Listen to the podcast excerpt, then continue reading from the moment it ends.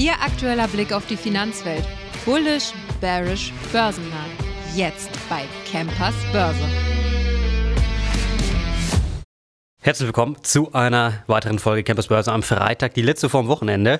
Und der DAX geht heute auch ins Wochenende und zwar gut. Wir stehen bei 16.950, minimal knapp drüber. Sehen wir heute noch die 17.000er Marke? Ich hoffe mal, ich denke nicht, aber wir haben starke Treiber heute im DAX, zum Beispiel Sartorius, ganz klare Gewinner nach den Zahlen mit 10, fast sogar 11 Prozent im Plus. Merck 5,5 Prozent im Plus, auch ganz stark dahinter. Wir haben natürlich auch leider wieder ein paar Verlierer dabei. Rheinmetall mit 3,6 Prozent im Minus. Okay, mein Gott. Allzeit hoch nach Allzeit hoch. Da können wir auch mal einen kleinen Dämpfer vertragen. Überhaupt gar kein Problem. Und dann haben wir eine RWE mit fast 6% im Minus. Da hat es nämlich auch Zahlen gegeben. Da reden wir gleich drüber. Aber gestern die ganze Tesla-Geschichte hatte ich hier grob zusammengefasst. Ähm, YTD, seit Beginn des Jahres sind wir jetzt 26 Prozent im Minus bei Tesla. Das ist wirklich eine ganze, ganze Menge. Ja, nach den äh, neuesten Zahlen. Jetzt gestern haben wir noch mal ordentlich, sind wir noch mal ordentlich nach unten gegangen. Ich könnte mir auch vorstellen, dass wir heute vielleicht noch mal 1, 2, 3 Prozent verlieren. Wie gesagt, seit Jahresbeginn 26 Prozent. Die Aktie ist also weiterhin kritisch zu betrachten. Wie gesagt, bei RWE äh, Grund für den Rucksetzer eigentlich, wie gesagt, wir hatten ja Zahlen und die Zahlen sind eigentlich gut ausgefallen. Ähm, 2023 hat RWE nach vorläufigen Zahlen das bereinigte EBITDA um 33, äh, 33 Prozent auf knappe 8,4 Milliarden Euro gesteigert und damit die eigene Prognose von 7,1 bis 7,7 Milliarden deutlich übertroffen. Auch die Erwartung der Analysten hat man natürlich auch getroffen, klar. Allein im Kerngeschäft mit der Stromerzeugung, Wind, Solar, Lauf, Pumpenspeicher etc. wurden, ergaben sich ein bereinigtes operativer Gewinn von fast 7,7 Milliarden Euro. Das bereinigte Nettoergebnis soll bei rund 4 Milliarden Euro liegen. Jetzt denkt man sich, wir haben spitzenmäßige Zahlen gehabt, die eigenen Ziele übertroffen und auch die Analysten übertroffen. Was ist jetzt das Problem? Ja, das kleine Problem ist, dass es an, äh, in der Pressemitteilung noch einen kleinen Satz am Ende wohl gegeben hat und da steht drin, ich zitiere, vor dem Hintergrund der in den letzten Wochen deutlich gesunkenen Energiepreise an den europäischen Großhandelsmärkten erwartet RWE derzeit für 2024 ein geringeres Ergebnis, das an der unteren Bandbreite des Ergebniskorridors liegt, den das Unternehmen auf seinem Kapitalmarkt am 28. November 2023 vorgestellt hat. Ja, das war natürlich das große Problem. Die Zahlen super, nur uns bringen spitzenmäßige Zahlen nichts, wenn der wenn der Ausblick für 2024 schlecht ist. Ja, die Leute kaufen natürlich nur eine Aktie, wenn der Ausblick gut ist. Die Zahlen können auch schlecht gewesen sein. Wäre der Ausblick gut, wäre die Aktienkauf. Beim Aktionär, äh, wir sind jetzt unter den aktuellen Stoppkurs vom Aktionär gefallen. Das heißt also, ein Neueinstieg bietet sich aktuell vorerst nicht an. Mal schauen, vielleicht werden die Energiepreise ja nochmal angehoben und dann kann man dann nochmal gucken, ob die Aktie ein Investment wert ist. So, jetzt bei mir im Interview der Nikolaus Kessler. Schön, dass du da bist. Hi. Die Leute kennen dich ja. Du warst ja schon öfters mal hier. Wir sprechen über PayPal. Du äh, äh, informierst die Leute nämlich nicht nur über den Bitcoin bei uns, sondern wie gesagt auch über PayPal. Das ist eine deiner Aktien, worüber du schreibst. Gestern gab es ja die mega Ankündigung, beziehungsweise darüber, darüber, haben die Leute ja gehofft, äh, dass der CEO da mal den großen iPhone-Moment rauspackt. Ist aber nicht geschehen. Was gibt es denn überhaupt Neues bei PayPal? Weil viel auch was die Aktie angeht. Wir haben kein mega Low gesehen, wir haben auch kein mega Hoch gesehen. Wir sind so aktuell, glaube ich, 1 bis 2 Prozent im Minus. Gestern war es aber ein bisschen mehr. Was, was gibt es Neues? Ja, also gestern dann der groß angekündigte Innovationstag, äh, wurde ja wirklich mit, mit äh, höchsten Tönen von, äh, vom neuen CEO angekündigt. Äh, gestern, wie gesagt, war es dann soweit. Äh, war am Ende ja eine, eine Videoansprache, sage ich mal, gar nicht schlecht gemacht, hat mich ein bisschen an so eine Apple Keynote mhm. erinnert. Ich glaube, äh, nicht ganz 18 Minuten das Ganze lang. Ja, verschiedene äh, Ankündigungen, äh, wie sich das operative Geschäft von, von PayPal jetzt dann mal äh, ändern soll. Äh, vor allem besserer, schnellerer Checkout, weil äh, eben viele Kunden offensichtlich so an den Kleinigkeiten beim Bezahlprozess dann doch irgendwann mal aussteigen, wenn es dann eben doch irgendwo hakt oder nicht weitergeht. Also das soll auf jeden Fall besser werden. Kennt jeder. Am Ende dann nochmal alle Daten irgendwie per Hand eingeben, ist natürlich ätzend, streckt viele ab, soll einfacher werden. Ähm, soll auch eine bessere Möglichkeit äh, für Händler geben, um mit den Kunden zu interagieren, äh, bessere Vorschläge oder direktere Vorschläge, Vorschläge aus der, von Bekannten oder eben aus der Community der Kunden irgendwie einzubinden äh, und eine überarbeitete App mit, äh, einem neu, mit neuen Bonusprogrammen oder Möglichkeiten für neue Bonusprogramme. Ähm, klingt nicht schlecht, ist aber für das, was im Vorfeld oder wie das im Vorfeld angekündigt wurde, doch vielleicht ein bisschen wenig gewesen. Also der große Gamechanger war für mich da jetzt nicht dabei und du hast es angesprochen, der Markt hat es offensichtlich ähnlich gesehen. Während der oder kurz nach der Veranstaltung ist die Aktie kurzzeitig mehr als 6 Prozent mal äh, abgetaucht. Am Ende waren es so knapp minus 3 Prozent. Heute auch nochmal vorbörslich in den USA leichte Minus schwächerer Start. Also so ganz äh, ist da also offensichtlich nicht geliefert worden vom neuen PayPal-Management. Ja, ich muss ja ganz ehrlich sagen, als ich das gestern Abend gelesen hatte, dachte ich, ich wache mit ungefähr so 10, 11, 12 Prozent Minus auf. Wie gesagt, du hast es angesprochen, beim Peak hatten wir äh, so ungefähr minus 6 Prozent. Es ist richtig, der, das wirkliche, dieser wirkliche iPhone-Moment, also das wirklich Schockende ist ja wirklich ausgeblieben, klar. Aber ich frage mich auch, was die Leute dann erwartet haben. Okay, PayPal ist immer noch natürlich eine Tech-Company, also eine Zahlungsdienstleister Viel mehr, was das Zahlen oder der Bezahlprozess angeht, außer dass man es vielleicht ein bisschen ähm, ja, entspannter für den Käufer macht ist ja sowieso nicht drin. Ne? Vielleicht hatten die Leute jetzt darauf gehofft, dass eine neue App kommt oder dass PayPal irgendwie eine neue Sparte vordringt, hätte ich mir vielleicht vorgestellt. Aber ich sag mal, gut, da zahlungsmäßig kann man ja nicht viel machen. Ja. Dann, wir haben, oder wir schauen mal uns den Chart an. Gut, die Leute können es natürlich nicht sehen, wir beide haben den Chart ungefähr im Kopf.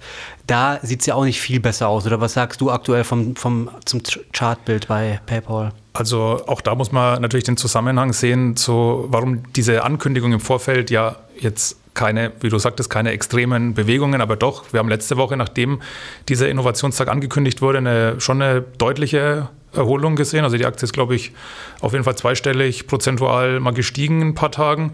Hat man jetzt so bei PayPal auch schon eine Zeit lang, aber muss, muss, man, muss man länger zurückgehen, um da mal eine, also der Chart sieht nach wie vor, der langfristige Chart sieht wenig einladend aus. Da bleibt es dabei. Ich glaube, dass deswegen die Erwartungen auch relativ hoch waren. Die Hoffnungen, dass da jetzt ein Turnaround kommt, dass da was angekündigt wird, was wirklich vielleicht mal wieder so den, äh, den, den Boost gibt.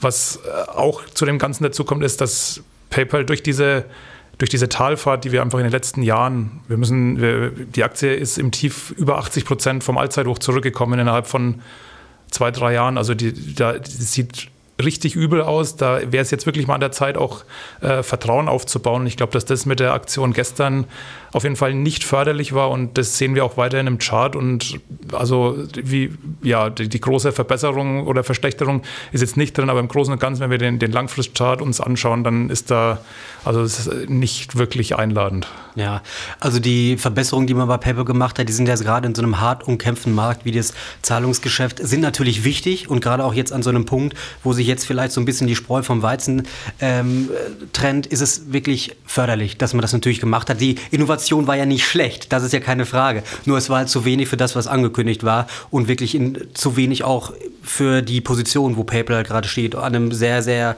schlechten Punkt eigentlich, was die Charttechnik natürlich angeht. Ähm, wir haben es jetzt gesehen, im letzten Jahr, so vor Weihnachten oder im Herbst, da hatte Adyen ja einmal seine Zahlen vorgelegt, die waren ja auch sehr schlecht. Damals hat die Aktie auch einen ordentlichen Crash hingelegt. Die hat sich ja jetzt eigentlich wieder, also ist ja wirklich sehr, sehr gut gelaufen. Auch jetzt was so mit dem äh, Weihnachtsgeschäft, was das angeht, kann man die beiden Unternehmen irgendwie vergleichen. Das sind beides Zahlungsdienstleister. Äh, Zahlungsdienstleister. Jein, ähm, klar, es sind beides Zahlungsdienstleister, das auf jeden Fall. Äh, man muss sehen, dass, äh, wenn ich mich richtig erinnere, dieser, dieser Crash damals auf eine, äh, bei, bei Adyen jetzt auf eine mehr oder weniger Neubewertung oder auf die Lage vor allem in Europa. Adyen ist ein niederländisches Unternehmen, haben viel Geschäft in Europa, da waren es äh, Rezessionsängste, gerade hier in Deutschland die Wirtschaft, die weniger stark gelaufen ist als zuvor, was Adyen damals dazu eben veranlasst hat, dann doch relativ deutlich mal äh, die Prognosen anzupassen. Ähm, ich denke, dass PayPal da, dadurch, dass sie sehr viel Geschäft in den USA machen, ein bisschen breiter aufgestellt sind, dass da auch viel vorweggenommen wurde. Wie gesagt, wir hatten schon über, über die Chartentwicklung in den Jahren davor, dass da viel Luft rausgelassen wurde, schon im Vorfeld, sage ich mal. Das ist bei Adyen jetzt ein bisschen später passiert, dafür hat die sich schnell, schneller wieder erholt. Bei, bei PayPal ist es tatsächlich auch, was du angesprochen hast, der, der Konkurrenzdruck, der nicht zu, zu unterschätzen ist. Und was man auch sehen muss, dass Adyen im Endeffekt ein Händlergeschäft betreibt und nicht dieses äh, dieses Zweiseitige, das, das PayPal betreibt mit einerseits Händler, andererseits jeder von uns hat vermutlich die PayPal-App in irgendeiner Form auf dem Handy, mhm. nutzt es mehr oder weniger häufig, äh, während Adyen eben, eben nur das Händlergeschäft betreibt, das ja, vielleicht in dem Moment auch, wenn wir jetzt nicht von einer Rezession oder so reden, auch ein bisschen widerstandsfähiger sein könnte. Also Gut, bis Weihnachten hat es ja rezessionstechnisch besser ausgesehen. Gut, wir gehen jetzt wieder vielleicht ein bisschen zurück, was die Wirtschaft angeht. Aber bis dahin war es ja wirklich gut und da hatte Atien dann natürlich auch klarerweise auch nicht von profitiert. Ne? Insgesamt ja, das auf jeden Fall. Und was man bei dem Ganzen auch nicht, dass auch bis letzten Sommer, als dieser Crash dann kam, Adyen trotzdem auch bewertungstechnisch. Also die sind wahrscheinlich trotz diesem Crash, die genauen Zahlen müsste ich jetzt selber nochmal nachschauen, aber definitiv höher bewertet als, als PayPal. Also im Gegenteil, PayPal ist äh, ja nach wie vor extrem günstig bewertet. Dafür, dass es ein funktionierendes Geschäft ist, das Gewinn macht. Klar, war schon mal mehr, das Wachstum war auch schon mal besser, aber ich glaube, ich habe vorhin mal nachgeguckt, wir sind bei einem, für, bei einem 2024er KGV von 11 mittlerweile. Mhm, für, ein, für, eine Tech-Firma ist äh, verständlich, dass da der ein oder andere auf einen, oder schon länger auf ein Comeback spekuliert und wirklich im Vergleich zu Adyen wirklich sehr günstig bewertet. Also da war es wahrscheinlich auch eher Adyen geschuldet, dass die damals eben auch mal ein bisschen Druck abgelassen haben, nachdem die Aktie sich vorher eben gut entwickelt hatte. Ja, du hast gerade gesagt, dass die Leute da vielleicht auf ein Comeback spekulieren. Gut, bei so einer günstigen Bewertung keine Frage, dass man das versucht. Gibt es denn irgendwas, wo diese Zukunftshoffnung auf irgendwas aufgebaut ist? Also gibt es da irgendwelche News, wo man sagt, okay, PayPal wird sich in diesem Jahr vielleicht wirklich erholen? Gut, gestern haben wir natürlich nicht, äh, nicht wirklich was dazu gehört, keine Frage.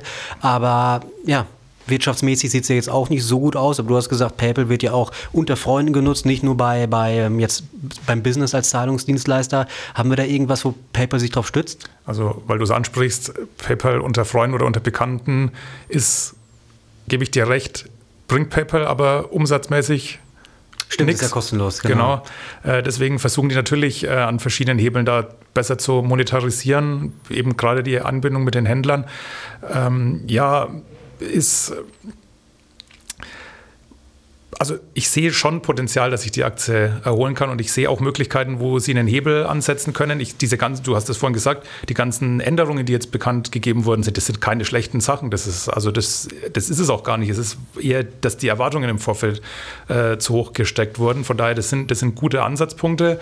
Ähm, das sind, das sind richtige Sachen dabei, wovon PayPal natürlich auch weiterhin der Trend geht nach wie vor zum Online-Shopping und da ist PayPal trotz allem eine Macht. Also die haben da einen, äh, den Fuß auf jeden Fall in der Tür, können, das, können darauf auch aufbauen. Aber so wie dort die, die Umsätze und das Volumen steigt, steigt eben auch der Konkurrenzdruck, weil die sind eben ja nicht die einzigen, die da was von abhaben wollen. Apple ist da stark im Kommen mit Apple Pay, ist bequem, ist einfach, hat vieles von dem, was PayPal jetzt angekündigt hat, Gesichtserkennung, Fingerabdruckscan irgendwie hier mit ein paar Klicks bezahlen, ist natürlich bequemer und am Ende äh, ja, zieht das natürlich die Leute schon, wenn du nicht jedes Mal alles eintippen musst oder selbst Passwort eingeben, wenn die anderen das irgendwie mit äh, Face-Gesichtsscan äh, mhm. äh, besser können.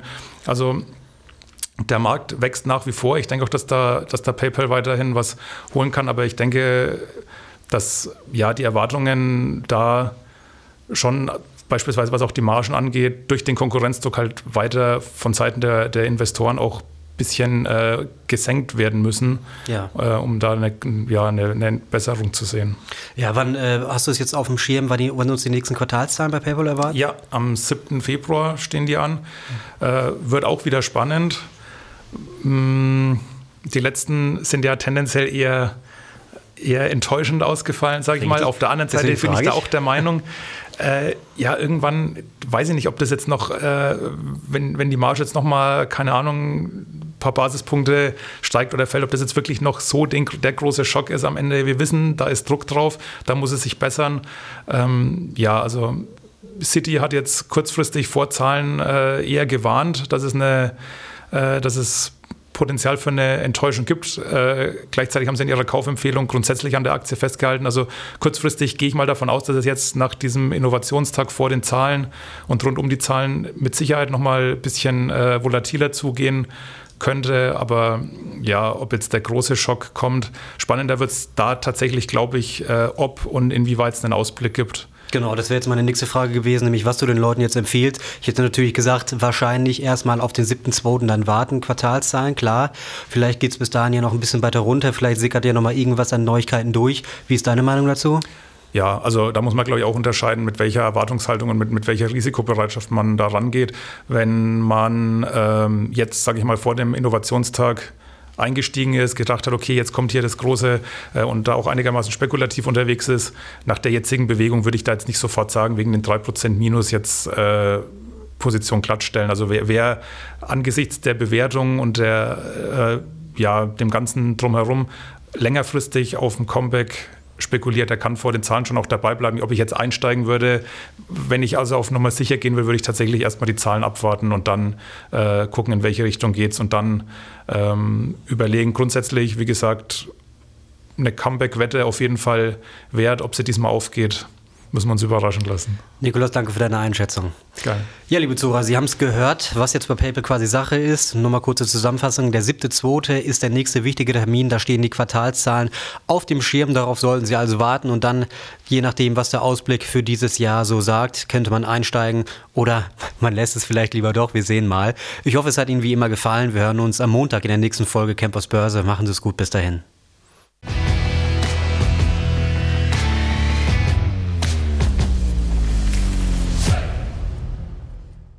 Die im Podcast besprochenen Aktien und Fonds stellen keine spezifischen Kauf- oder Anlageempfehlungen dar. Die Moderatoren oder der Verlag haften nicht für etwaige Verluste, die aufgrund der Umsetzung der Gedanken oder Ideen entstehen.